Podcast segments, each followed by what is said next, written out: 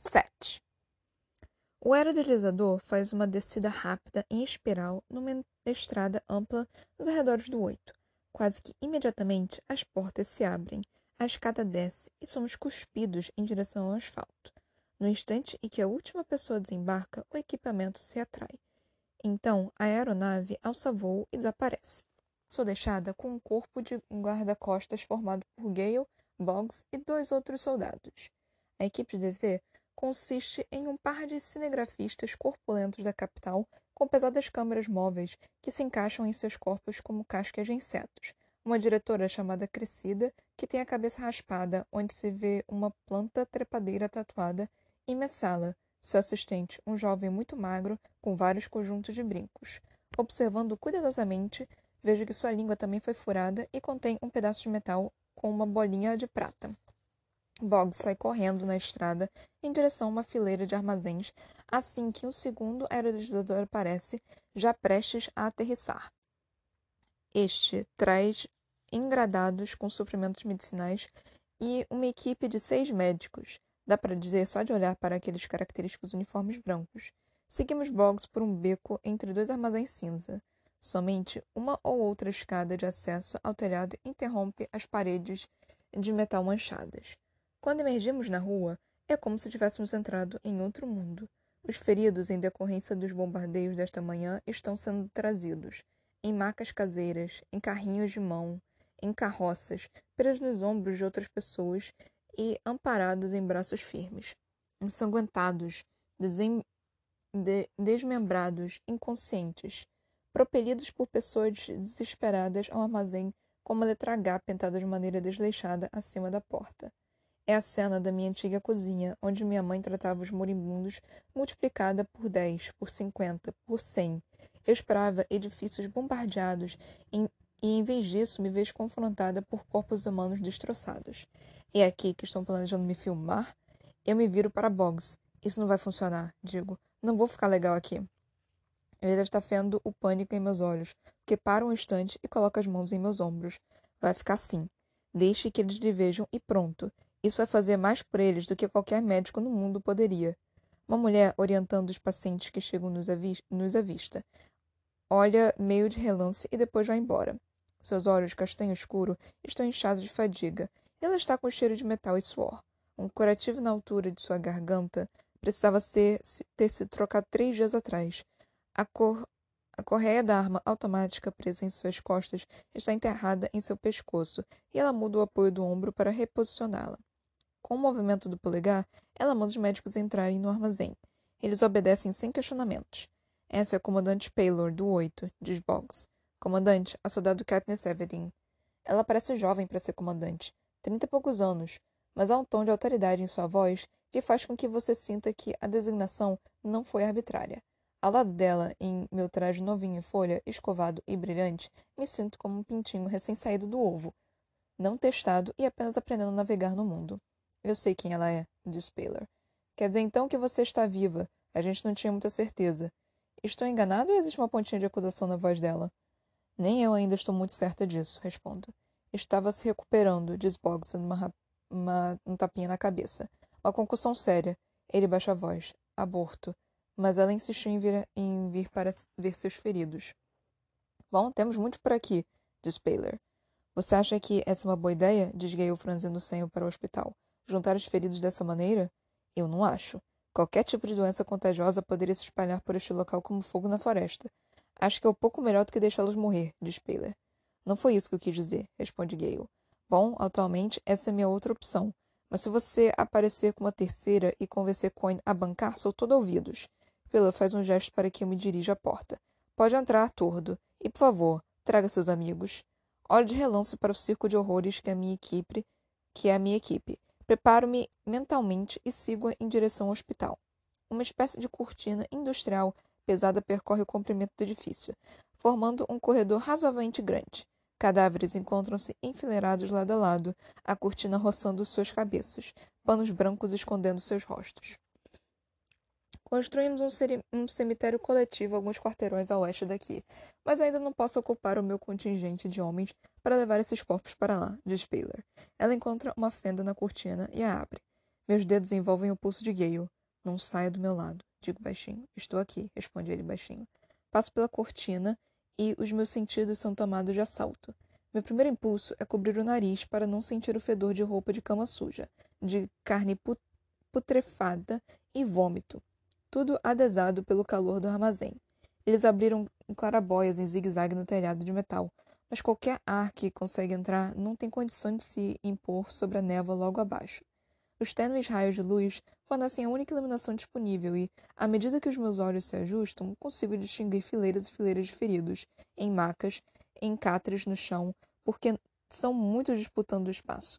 O zumbido de moscas pretas, o gemido das pessoas agonizando e soluços dos familiares que os acompanham, combinando-se num coro angustiante. Não temos hospitais de verdade nos distritos. Morremos em casa, o que, nesse momento, parece uma alternativa muito mais aprazível em relação ao que se encontra diante de meus olhos. Então, me lembro de que muitas dessas pessoas provavelmente perderam suas casas nos bombardeios. Suor começa a escorrer pelas minhas costas e preencher as palmas de minhas mãos.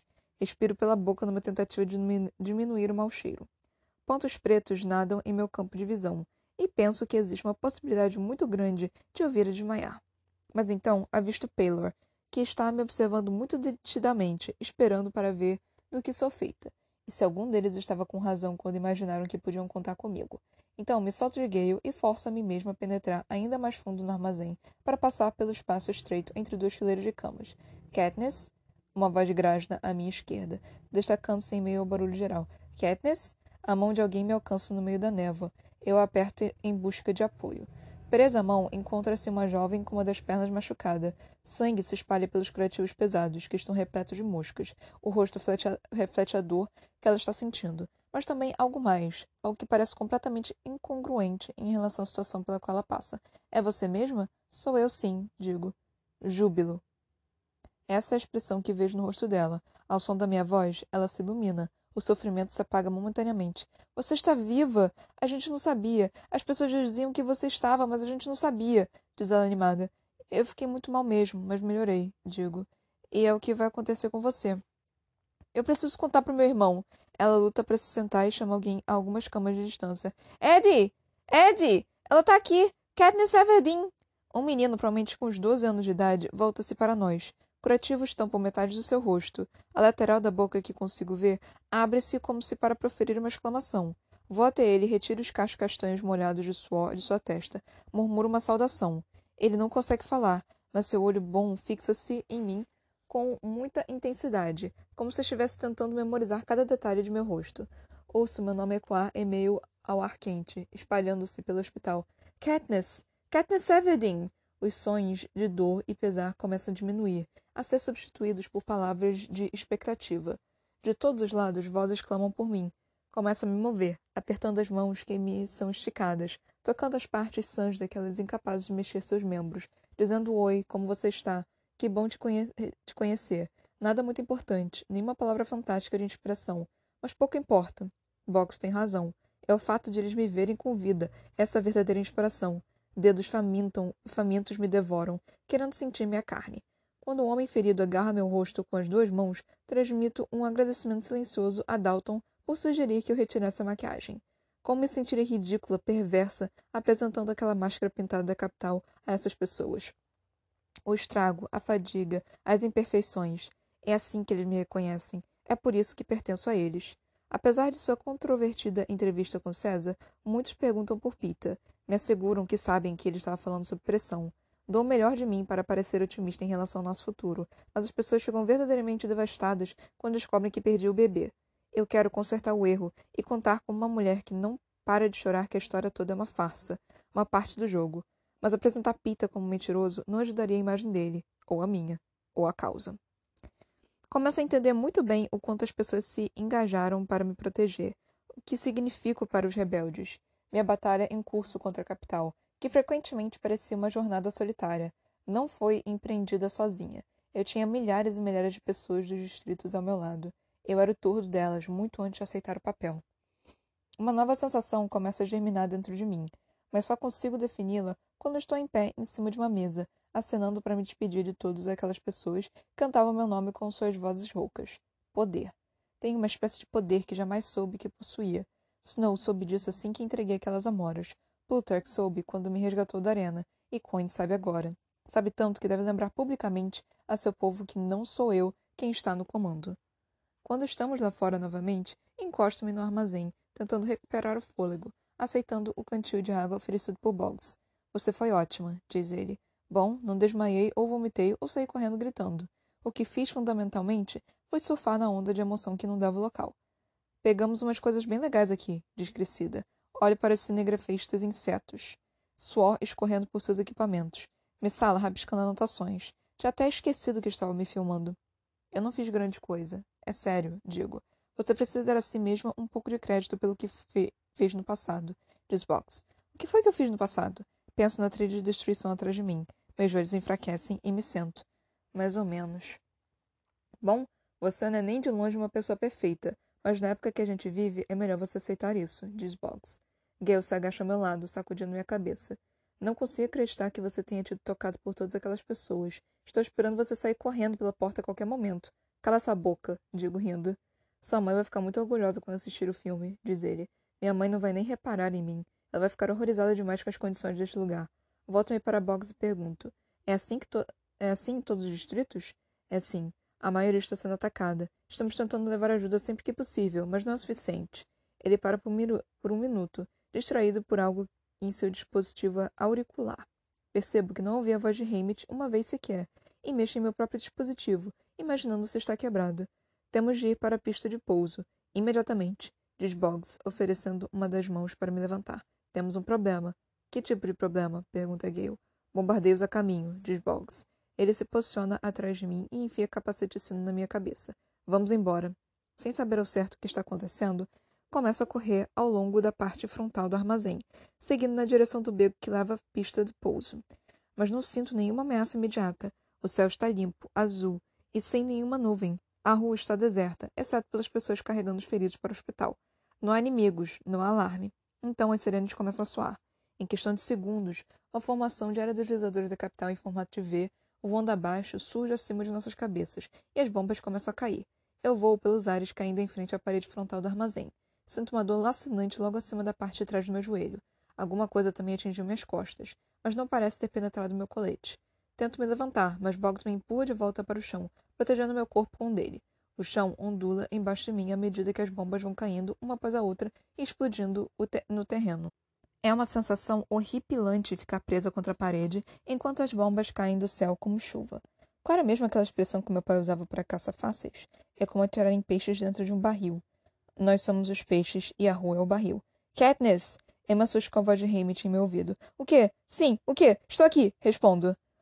Ouça o que eu vou dizer. Nós não podemos aterrissar durante o bombardeio, mas é de uma importância que você não seja avistada, diz ele. Então, eles não sabem que eu estou aqui? Eu imaginava como de costume, que era a minha presença que causava o castigo. A inteligência acha que não. Eles acham que o bombardeio já estava programado, diz Hammett. Agora, a voz de Plutarch aparece, calma, porém vigorosa.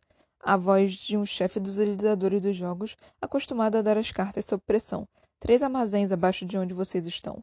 Tem um de cor azul claro. Lá existe um bunker no canto extremo norte. Vocês conseguem chegar lá?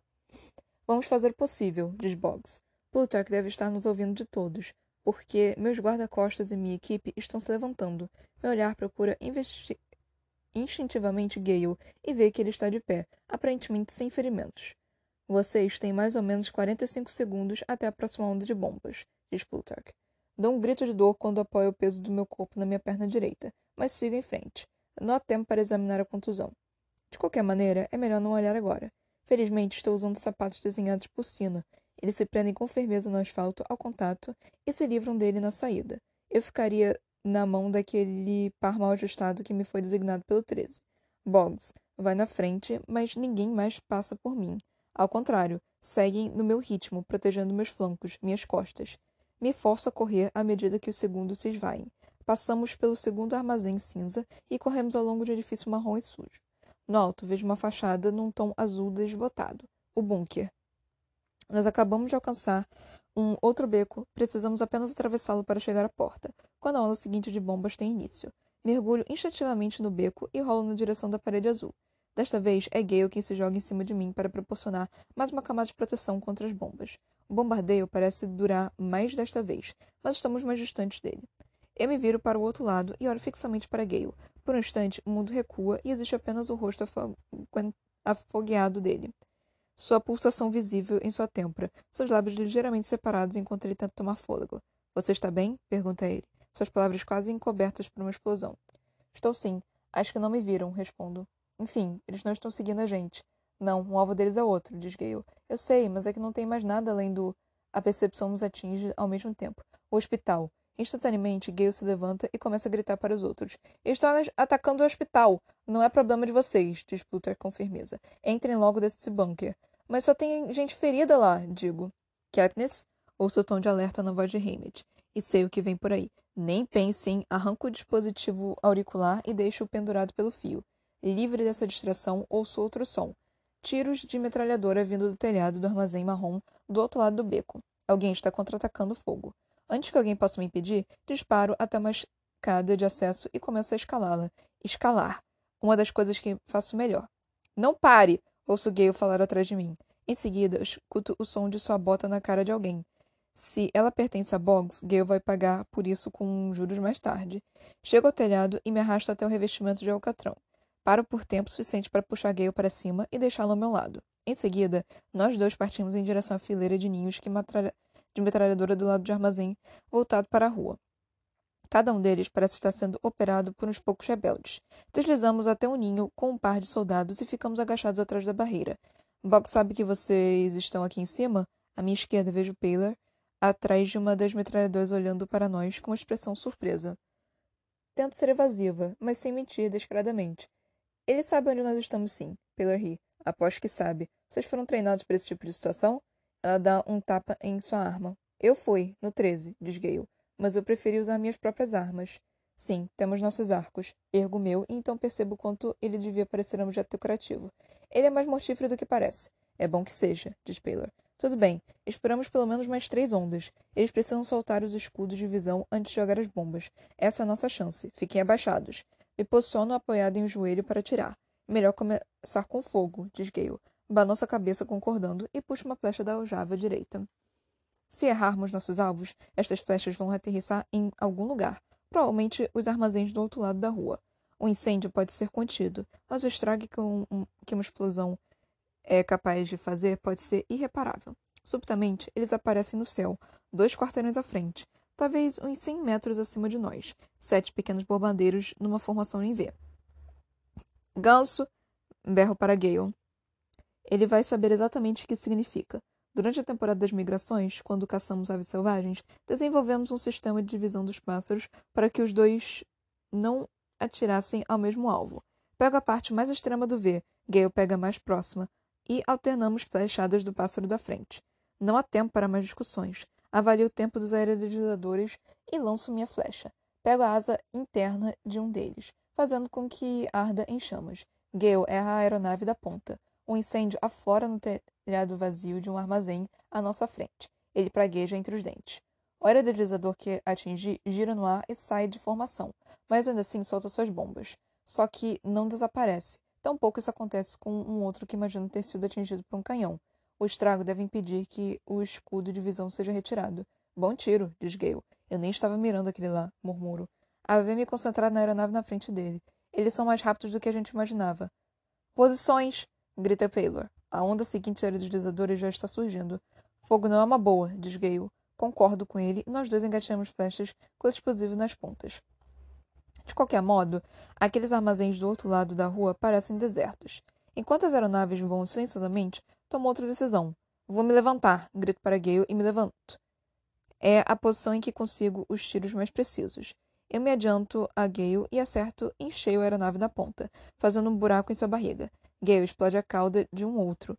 Ele dá uns piparotes e se arrebenta no meio da rua, produzindo uma série de explosões à medida que seu carregamento é detonado. Sem aviso, uma terceira formação em V aparece. Desta vez, Gale acerta em cheio a aeronave da ponta. Arranca a asa do segundo bombardeio, fazendo com que ele gire em direção ao que está atrás. Junto, juntos, eles colidem no telhado do armazém em frente ao hospital. Um quarto bombardeio é abatido por um tiro de canhão. Tudo bem, é isso, diz Paler. Chamas e uma densa fumaça preta dos destroços obscurecem nossa visão. Eles atingiram o hospital? É bem provável, diz ela duramente. Enquanto corro na direção da escada da extremidade do armazém, a visão de uma cela e de um, um dos insetos emergindo de trás de um duto de ar me surpreende. Eu pensei que eles ainda estivessem agachados no beco. Estou começando a gostar desse pessoal, diz Gale. Desço desajeitadamente a escada. Quando meus pés atingem o chão, encontro um guarda-costas, Crescida e outro inseto esperando. Espero resistência, mas Crescida apenas acena para que eu vá em direção ao hospital. Ela está berrando. Não estou nem aí, Plutarch. Preciso de mais cinco minutos e pronto. Pouquíssimo disposta a questionar um passe livre, vou para a rua. Oh, não, sussurro, assim que é visto o hospital. O que antes era o hospital. Ando em meio aos feridos. Passo pelos destroços queimados das, das aeronaves, os olhos fixos no desastre à minha frente. Pessoas gritando, correndo freneticamente de um lado para o outro, mas incapazes de ajudar. As bombas fizeram o telhado do hospital desabar, e deixaram o edifício em chamas, prendendo os pacientes em seu interior. Um grupo de resgate se reuniu, tentando abrir uma trilha para o interior do edifício, mas eu já sei o que eles vão encontrar. Se os destroços e as chamas não os atingiram, a fumaça o fez. Gale está perto do meu ombro. O fato de que ele não está fazendo nada apenas confirma minhas suspeitas. Mineiros não abandonam um acidente até que não haja mais esperanças. Vamos embora, Katniss. Hammett está dizendo que eles conseguem um aerolisador para a gente agora, diz ele. Mas o que parece, eu não consigo me mover. Por que eles fariam uma coisa dessas? Por que eles atacariam pessoas que já estão morrendo? Pergunta ele. Para assustar os outros. Para impedir que os feridos procurem ajuda, diz Gale. Aquelas pessoas que você conheceu eram indispensáveis. Enfim, para Snow. Se a capital vencer, o que vai fazer com um monte de escravos arrasados? Lembro de todos aqueles anos na floresta, ouvindo Gale arengar contra a capital e eu sem prestar muita atenção, imaginando por que ele, ao menos, se importa em dissecar seus motivos. Porque pensar como nossos inimigos poderia vir a, a ser de alguma importância. Com toda certeza poderia ter sido no dia de hoje, quando Gale questionou a existência do hospital. Ele não estava pensando em doença, mas nisso, porque ele nunca subestima a crueldade daqueles que enfrentamos. Vira as costas lentamente para o hospital, enquanto crescida, flanqueada pelos insetos de pé alguns metros à minha frente. Seu jeito impassível. Frio até. Katniss, diz ela. O presidente Snow acabou de ordenar a transmissão do bombardeio ao vivo. Depois, ele fez uma aparição para dizer que essa era a maneira dele de enviar uma mensagem aos rebeldes. E você? Gostaria de dizer alguma coisa aos rebeldes? Gostaria sim, sussurro. A luz vermelha que pisca em uma das câmeras fica em cima do meu olho. Sei que estou sendo gravada. Sim, digo com mais intensidade. Todos estão se afastando de mim. Gale, crescida, os insetos deixando o palco para mim, mas permaneço concentrado na luz vermelha. Quero dizer aos rebeldes que estou viva, que estou bem aqui no Distrito 8, onde a capital acabou de bombardear um hospital cheio de homens desarmados, mulheres e crianças. Não haverá sobreviventes. O choque que eu estava sentindo dá lugar à fúria. Quero dizer às pessoas que, se por um segundo passou pelas cabeças de vocês que a capital vai nos tratar com justiça, se houver um cessar-fogo, vocês estão se iludindo, porque vocês sabem quem eles são e o que fazem. Minhas mãos se movem automaticamente como se para indicar a totalidade do horror ao meu redor. Isto aqui é o que eles fazem, e temos de reagir. Avanço em direção à câmara. Agora, levada à frente pela minha raiva. O presidente Snow diz que está nos enviando uma mensagem? Bom, tem uma para ele. Você pode nos torturar e nos bombardear e queimar nossos distritos aqui, até que eles virem cinzas. Mas está vendo isto aqui? Uma das câmeras segue o local que eu aponto com a mão as aeronaves queimando no telhado do armazém em frente a nós. A insígnia da capital, em uma das asas, brilha visivelmente em meio às chamas. Está pegando fogo! Estou gritando agora, disposta a ter certeza de que ele não perderá nenhuma palavra. Se nós queimarmos, você queimará conosco. Minhas últimas palavras pairam no ar. Eu me sinto suspensa no tempo, pairando sobre uma nuvem de calor que é gerada não pelo que me cerca, mas por meu próprio ser. Corta! A voz de crescido me puxa de volta à realidade, me apaga. Ela balança a cabeça como quem dá um sinal de aprovação. Fechamos assim. 8. Boggs aparece e aperta meu braço com força, mas não estou planejando fugir agora. Olho na direção do hospital, bem a tempo de ver o resto da estrutura ceder, e perco a vontade de lutar. Todas essas pessoas, as centenas de feridos, os parentes, os médicos do 13, não mais existem. Eu me viro para Boggs, vejo seu rosto inchado em decorrência da bota de Gale. Não sou nenhum especialista, mas tenho certeza absoluta de que o nariz dele está quebrado. Entretanto, o tom de sua voz é mais resignado que raivoso. Vamos voltar para a pista de repouso. Dou um passo à frente obedientemente. Estremeço assim que fico ciente de minha dor atrás do joelho direito. A corrente de adrenalina que suplantou a sensação já passou, e as partes do meu corpo se juntam num coro de reclamações. Estou arrasada e ensanguentada, e parece que alguém está martelando minha têmpora esquerda no interior do meu crânio. Boggs examina rapidamente meu rosto. Em seguida, me pega no colo e sai correndo em direção à pista. Na metade do caminho, vomito em seu colete à prova de bala. É difícil afirmar com certeza porque ele está sem fôlego, mas tenho a impressão de que suspirou. Um pequeno aerodeslizador diferente do que nos transportou até aqui nos espera na pista. Assim que minha equipe está a bordo, decolamos. Nenhum assento confortável ou janelas desta vez. Parece que estamos em alguma espécie de aeronave de carga. Boggs faz atendimento de primeiros socorros nas pessoas para que elas aguentem até chegarmos ao 13. Quero tirar meu colete, já que também tem uma razoável quantidade de vômito nele, mas está frio demais para pensar nessa possibilidade. Eu me deito no chão com a cabeça no colo de Gale. A última coisa que lembro é de Boggs estendendo alguns sacos de aniagem em cima de mim. Quando acordo, estou aquecida e medicada em minha antiga cama de hospital. Minha mãe está lá, verificando meus sinais vitais. Como é que você está se sentindo? Meio caindo aos pedaços, mas bem, digo. Só ficamos sabendo que vocês iam quando já estavam lá, diz ela. Sinto uma pontada de culpa. Quando sua família foi obrigada a enviar você aos Jogos Vorazes duas vezes, esse não é exatamente um detalhe que você deve negligenciar. Desculpa, eles não estavam esperando um ataque. Era só para fazer uma visita aos pacientes, explico. Da próxima vez, vou mandar esclarecerem tudo para você.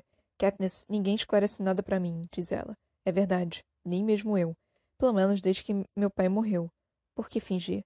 Bom, vou mandar lhe informarem, de um jeito ou de outro.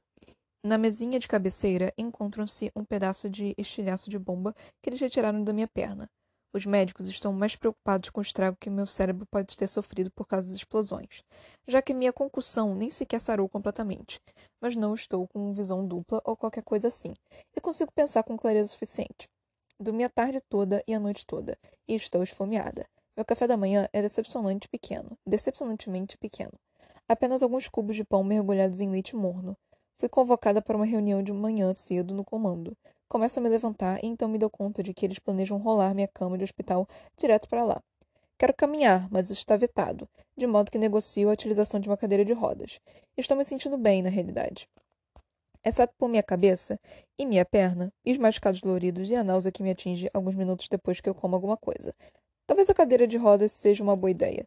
Enquanto me empurram, começo a ficar inquieta em relação ao que terei de encarar. Gay e eu desobedecemos as ordens diretas ontem, e Boggs tem a contusão para provar. Certamente haverá repercussões, mas será que é ponto de Coin anular nosso acordo para a imunidade dos vitoriosos? Será que tirei de Peter qualquer proteção, por menor que fosse, que eu pudesse dar a ele? Quando chego ao comando, as únicas pessoas que estão lá são Crescida, Messala e os insetos. Messala está radiante e diz: Aí está nossa pequena estrela. E os outros estão sorrindo tão abertamente que não consigo evitar de retribuir o sorriso. Eles me impressionaram no oito, seguindo-me até o telhado durante o bombardeio, fazendo Plutarch recuar para poderem fazer as tomadas que queriam. Eles fazem mais do que apenas cumprir com seu trabalho, eles sentem prazer em fazê-lo, como Sina. Tenho um estranho pensamento de que estivéssemos na arena juntos. Eu os pegaria como aliados. Crescida, Messala e Preciso parar de você eh, chamar vocês de insetos, exclamo dirigindo-me aos cinegrafistas.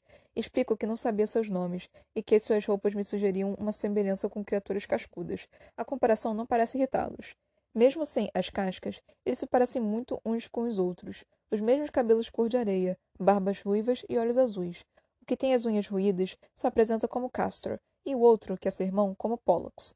Eu espero Pollux dizer um oi, mas ele apenas balança a cabeça, de início, penso que ele é tímido ou um homem de poucas palavras, mas há algo nele que me deixa intrigada. A posição de seus lábios, o esforço extra que faz para engolir. E percebo, antes mesmo de Caston me dizer, Pollux é um Avox. Cortaram a língua dele e nunca mais ele vai poder falar. E não preciso mais imaginar o que fez com que ele arriscasse tudo para ajudar a desbancar a capital. À medida que a sala vai enchendo, eu me preparo para uma recepção menos agradável. Mas as únicas pessoas que registram algum tipo de negatividade são Hammett, que está sempre com esse tipo de expressão, e uma Fulvia Cardew de cara amarrada.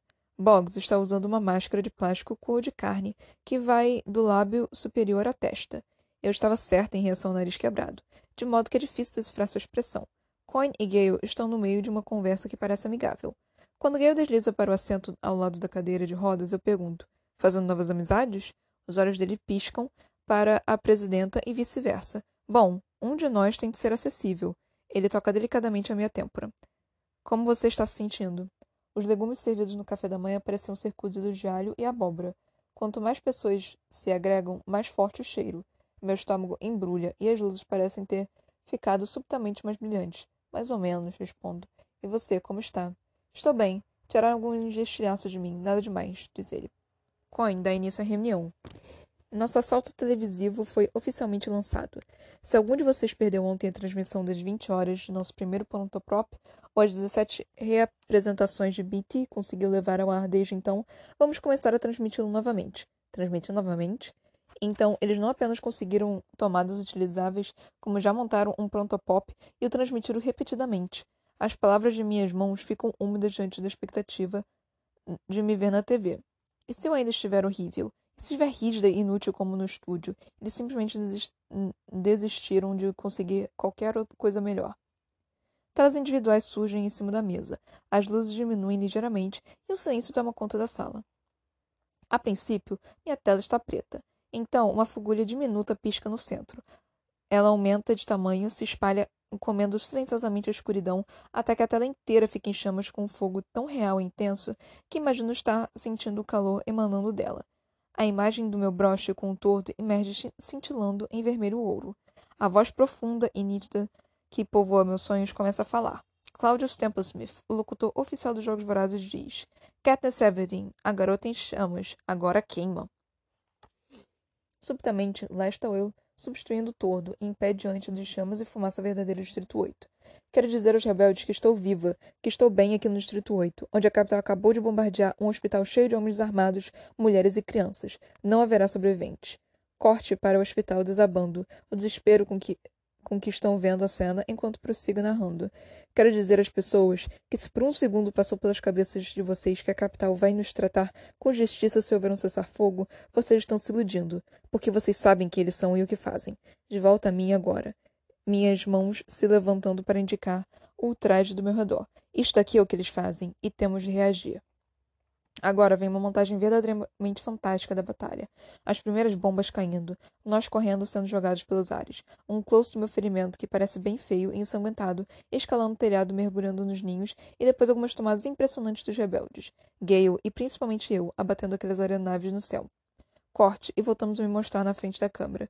O presidente Snow diz que, é, que está nos enviando uma mensagem? Bom, tem uma para ele. Você pode nos torturar e nos bombardear e queimar nossos distritos até que eles virem cinzas. Mas está vendo isto aqui? Estamos com a câmera seguindo a trilha das aeronaves que queimam no telhado do armazém foco na insígnia da capital numa asa, que se mistura com a imagem do meu rosto gritando para o presidente. Está pegando fogo. Se nós, queimar, se nós queimarmos, você queimará conosco. Chamas tomam conta da tela novamente. Sobrepostas nelas, em fortes letras pretas, estão as palavras: Se nós queimarmos, você queimará conosco. As palavras pegam fogo e a tela inteira queima até ficar totalmente preta. Há um momento de entusiasmo silencioso, então aplausos seguidos de pedidos para que o filme seja exibido novamente. Coin indulge, indulgentemente aperta a tecla e, desta vez, como sei que vai acontecer, tento fingir que estou assistindo ao programa em minha TV, na minha casa na costura. Um discurso contra a capital.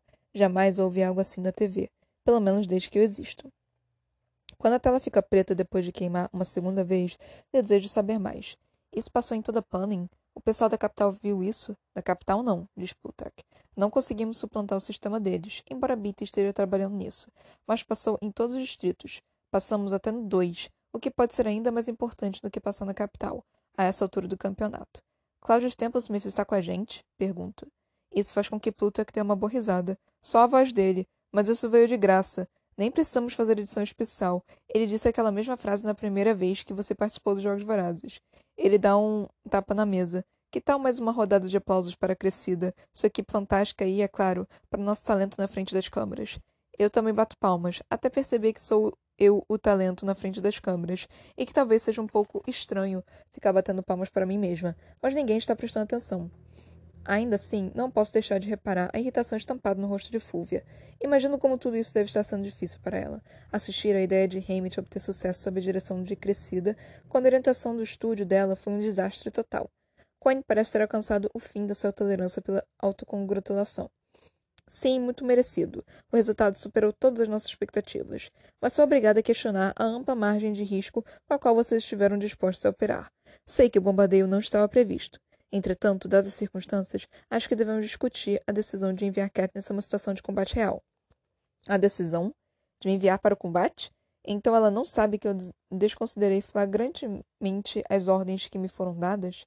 Arranquei meu dispositivo auricular e fugi de meus guarda-costas? O que mais esconderam dela? Foi uma situação difícil, diz Plutarch franzindo a testa.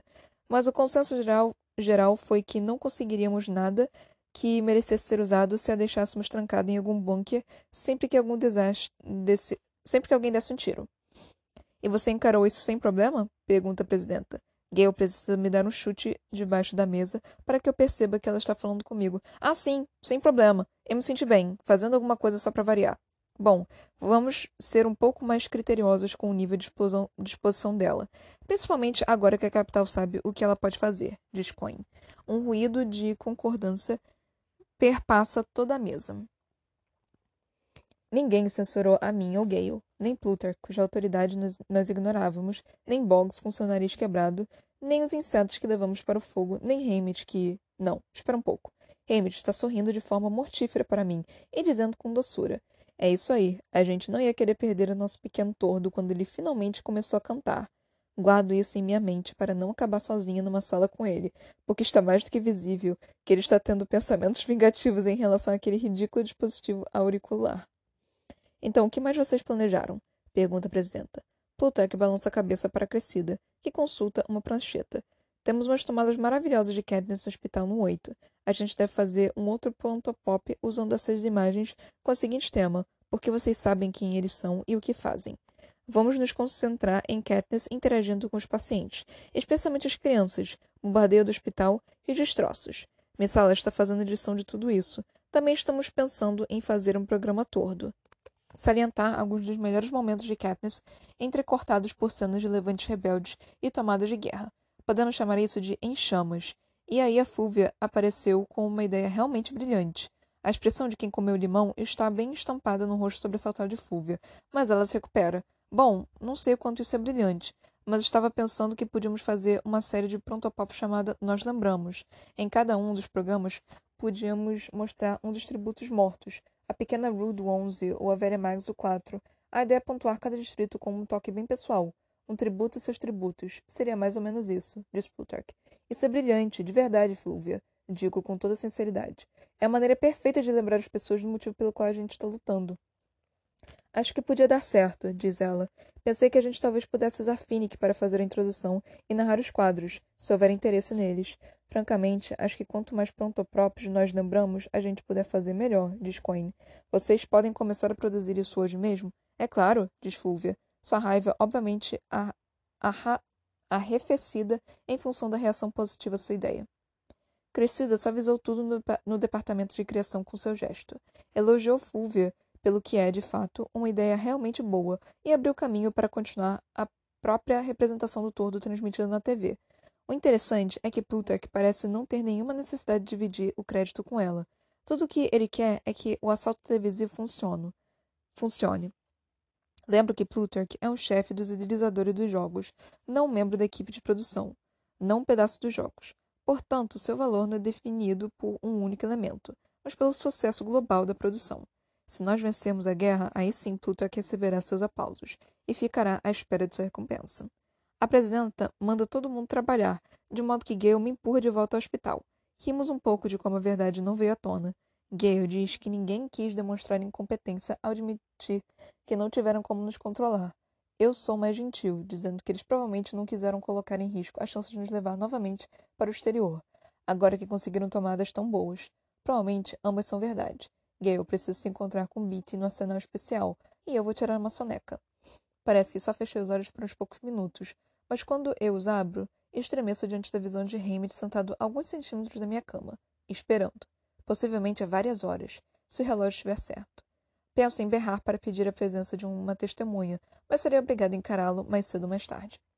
Emmett curva-se para a frente e balança alguma coisa numa, num arame branco bem fino na frente do meu nariz. É difícil focalizar o objeto, mas tenho certeza de que sei do que se trata. Ele solta coisa no lençol. Isso aí é o seu dispositivo auricular. Vou dar a você apenas mais uma chance de usar a coisa. Se você retirar esse troço do ouvido mais uma vez, vou mandar encaixarem isso aqui em você.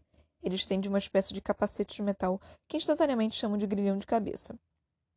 É uma unidade de áudio alternativa que fica presa ao redor do seu crânio e embaixo do seu queixo e só pode ser aberta com uma chave. E eu vou ficar com a única chave. Se por alguma razão você for suficientemente esperta para incapacitá-lo, Hammett joga o grilhão da cabeça em cima da cama e pega um diminuto chip prateado.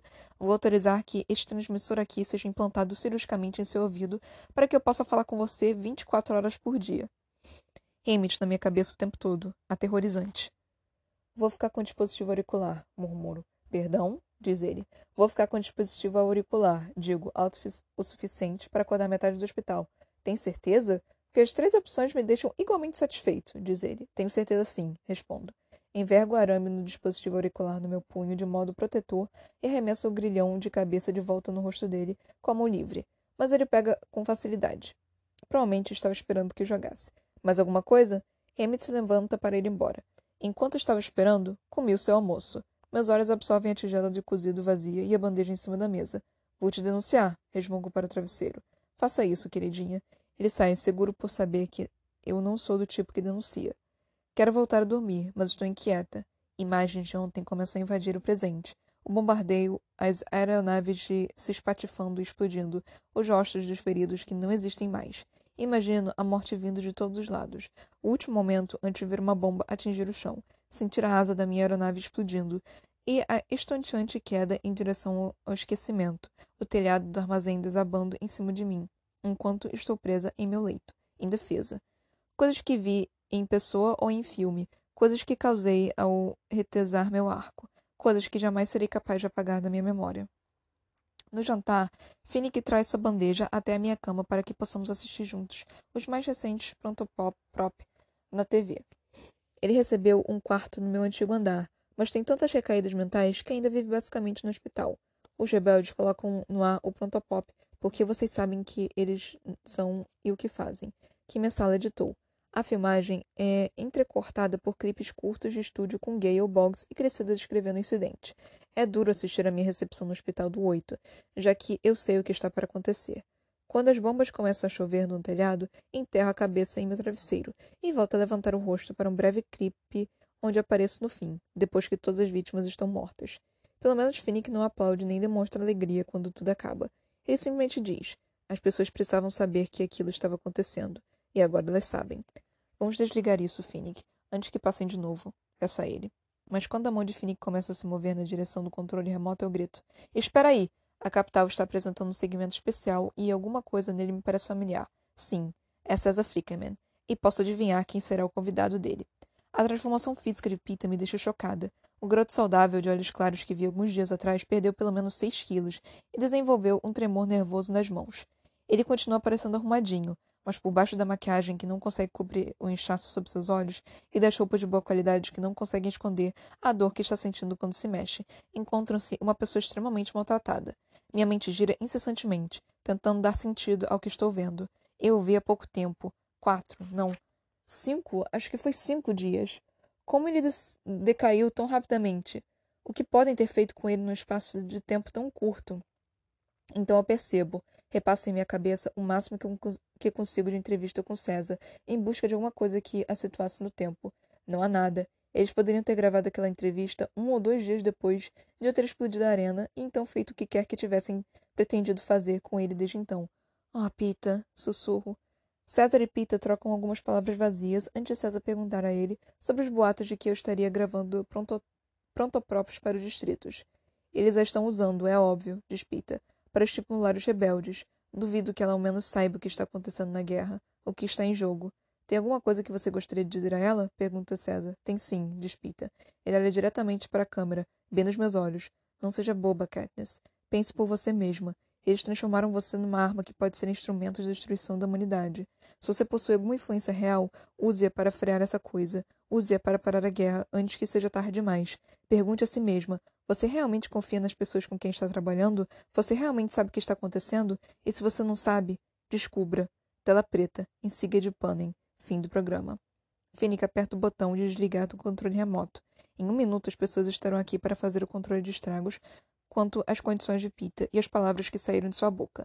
Terei de repudiá-las. Mas a verdade é a seguinte: não confio nos rebeldes, nem em Plutarch e nem em Coin. Não posso confiar que me dizem a verdade. Não serei capaz de esconder isso.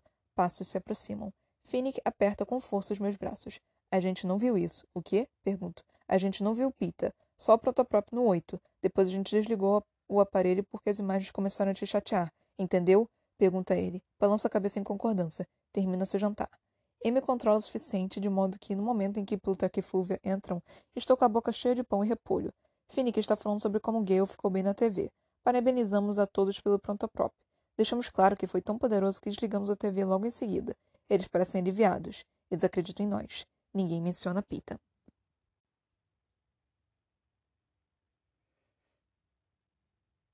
Ok, mais dois episódios. Dois episódios, meu Deus, eu fico maluquinha. Mais dois capítulos do livro A Esperança. Esses últimos dois capítulos, tipo, é, para mim, pelo menos, não tiveram tanta coisa assim para poder falar. É, Katniss, obviamente, ia lutar. ah, não tinha como a Katniss simplesmente ver aquela merda e falar, tipo, ah, eu vou me esconder aqui. Não é do feitio da Katniss fazer isso.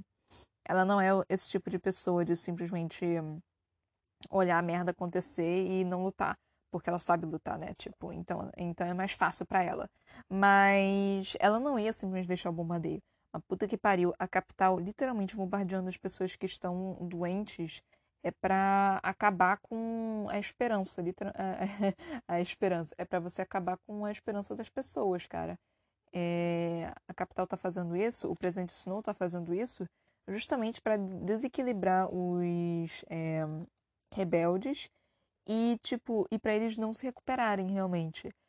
A capital não tem noção do quão grande é a, a revolução, né? Tipo, tipo, ela sabe que tem pelo menos 11 distritos aí com eles, mas não são todos, obviamente, e, e não são tão fortes.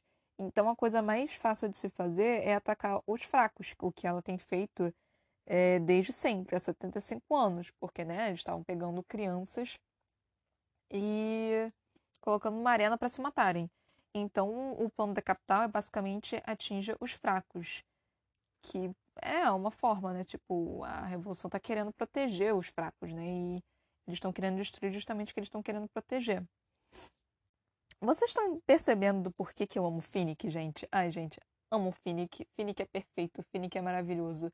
Finnick é, é, é delicinha, assim. Eu só queria dar um beijinho na bochecha dele pra ele pra ele, tipo, se sentir melhor por causa da, da Annie e tudo mais, e do, dos ataques nervosos que ele tá tendo, tadinho.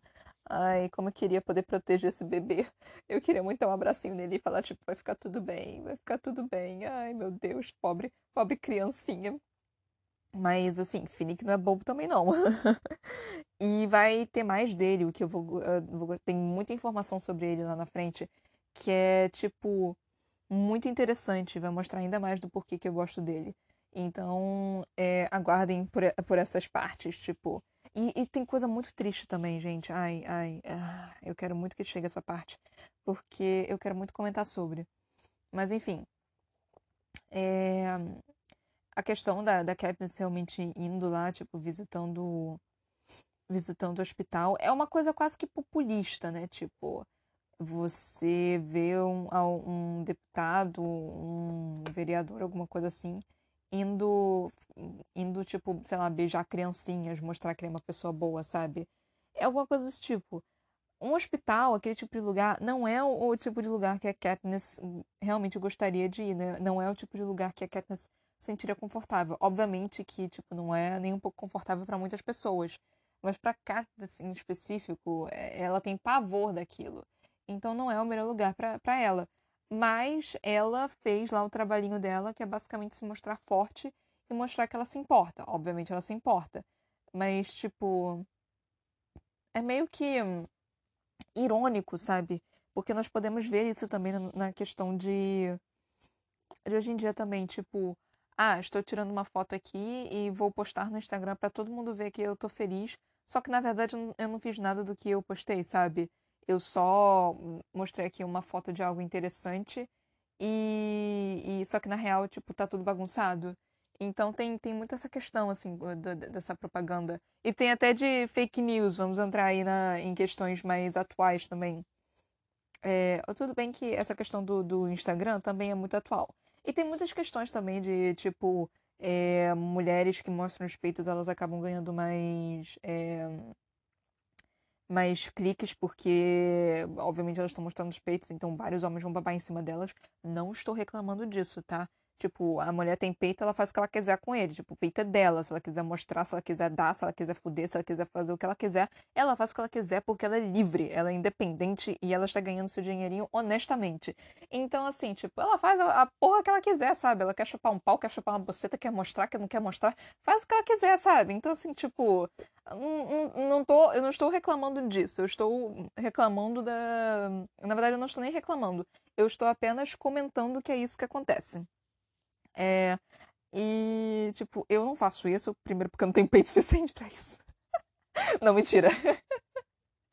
mas, é, tipo, é verdade, mas é mentira. Assim, eu, eu real não tenho peito suficiente para isso, mas eu não faço porque, tipo, eu não acho que, que, tipo, é necessário. Eu, Ana Clara, Broca, não faria isso porque eu simplesmente não me sinto confortável. Tem gente que se sente confortável, tipo, mostrando tudo, fazendo um bando de coisa. Tipo, eu sou absurdamente aleatória. Eu eu realmente, eh, tipo, me faz uma pergunta sobre o sutiã, tipo, poxa, seu sutiã tá mostrando, né? Fala, ah, mas esse sutiã é tão bonitinho, gente, ele é uma gracinha, que não sei o que, não sei o que lá. E, tipo, eu, eu realmente, eu acho o sutiãs uma graça. E eu fico muito chateada que, tipo, não dá para mostrar, porque, porque, é, porque é um sutiã mas biquíni pode mostrar. E os meus sutiãs são mais bonitos do que os meus biquínis. E eu fico tipo, cara, eu queria muito mostrar meu sutiã. Meu sutiã é tão bonitinho, gente. Eu já mostro biquíni, eu já uso biquíni. Por que eu não posso ficar de sutiã? Então eu fico muito chateada com isso. É uma, é uma lógica social, é uma regra social que não faz o menor sentido na minha cabeça. Mas né, fazer o quê, né? Não tem jeito. Mas enfim, é, então, eu, eu já me perdi completamente aqui. Ah, sim, a questão da, é, da, da, televisão, né? Tipo, de mostrar realmente essa, essa questão, tipo, de mostrar o que, que ela está fazendo, de realmente que ela está lutando, alguma coisa assim. Pelo menos tá mostrando que ela está lutando de verdade. Ela realmente está lutando de verdade. Só que, tipo, é, não é como estão portando, sabe? Ela está fazendo, mas não é exatamente como estão portando é, completamente o que ela está fazendo. Estão tentando deixar uma coisa muito mais grandiosa do que realmente foi. Então, assim, tipo. Não sei se isso pode ser considerado fake news. Até porque, voltando aqui para as questões atuais, tipo, fake news. Gente, pelo amor de Deus, presta atenção em fake news. Tira o celular do seu pai, da sua avó, de, de qualquer parente seu que é, recebe corrente de zap falando de, de mamadeira de piroca, de kit gay, de todas essas merdas que não existem. É sério, pesquisa, pelo amor de Deus, e não fica só na corrente do zap, por favor. Então, assim, tipo, é... tem todas essas questões. Mas não parece que o pessoal lá, da, os insetos e o pessoal de dos prontoprops estão criando fake news. Parece que eles estão querendo só é, endeusar algo que nem foi tão grandioso assim. Mas é, é, aparentemente é isso. É... O que mais? O que mais? O que mais? Gente, o Pita, o Pita completamente abatido, gente. Ai, tadinho, gente. Ele deve estar sofrendo tanto, sofrendo tanto, sofrendo tanto. Tipo, a capital não matou ele ainda, porque a capital precisa dele ele é uma ótima carta na manga para capital. Até em questão de, de conseguir algum tipo de um, leverage, né? De, de vantagem sobre a Katniss. Porque a Katniss não vai permitir que o Pita morra de jeito nenhum. então, assim, é, se, se o, os rebeldes realmente ganharem, alguma coisa assim, e eles tiverem o Pita, cara, a quantidade de coisas que eles vão poder pedir para poder é, é, salvar a vida do Peter, cara, vai ser absurda, porque a Katniss vai deixar, sabe? Ela vai falar sim. E, e eles sabem disso. Eles sabem que a Katniss vai fazer de tudo para tentar salvar o Peter, sabe? Então tem toda essa questão do estar tá sendo usado dessa forma. Mas, gente, tadinho do Pita, tadinho dele, gente. Ele, ele, ele tá todo abatido. Eu não sei se estão torturando ele. Eu não sei o que, que eles estão fazendo com ele, mas ele com certeza. Tá, ah, não, estão torturando ele porque falou que ele não estava conseguindo se mexer direito debaixo do. do. do terno. Então ele com certeza tá cheio de hematoma, cheio de osso quebrado. Então com certeza maltratando, maltratando o pobre do bichinho. Então, tipo, ai, gente, que pena, que dó. Pita não merece isso. Pita, Pita é uma alma muito bondosa. Então, tipo, ai, ai, que. que... O Pita é outra pessoa que eu gostaria de abraçar assim e, tipo, falar: vai ficar tudo bem, vai ficar tudo bem. Então. É. Acho que. É, tirando isso, o que mais que eu tenho para falar, antes de eu começar a fazer as propagandas, é, o, a Katniss não confia na Revolução, né? Como ela bem disse aqui. Ela não confia nos rebeldes, nem em Plutarch e nem em Coin. Então, é, e é bom ela não confiar mesmo, porque tá tudo parecendo meio que meio esquisito ali, né? Não, não sou, só eu que tô achando que tá esquisito, que tá, tá tudo meio que tipo controlador demais, tá ou tá sereno demais, ou, ou tá meio que a camaria antes da tempestade. Só eu tô pensando isso? Não digo que só eu tô pensando isso.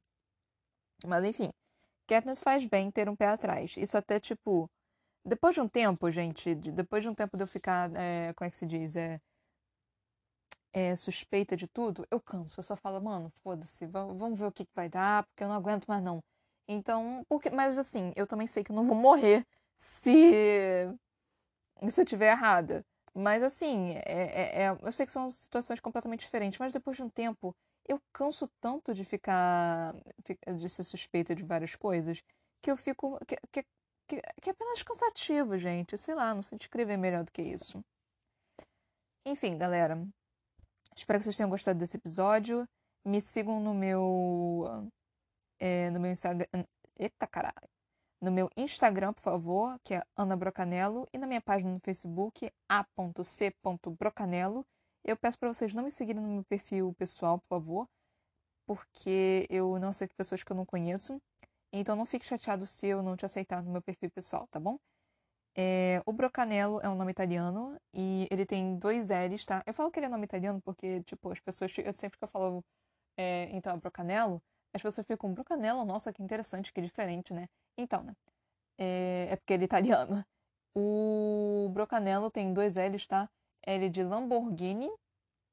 É, eu também tenho um livro que se chama Pandora, você pode encontrar ele em formato e-book ou físico em lojas virtuais, tanto na Amazon quanto Editora Viseu, nas lojas americanas e muitos mais que eu não sei dizer exatamente.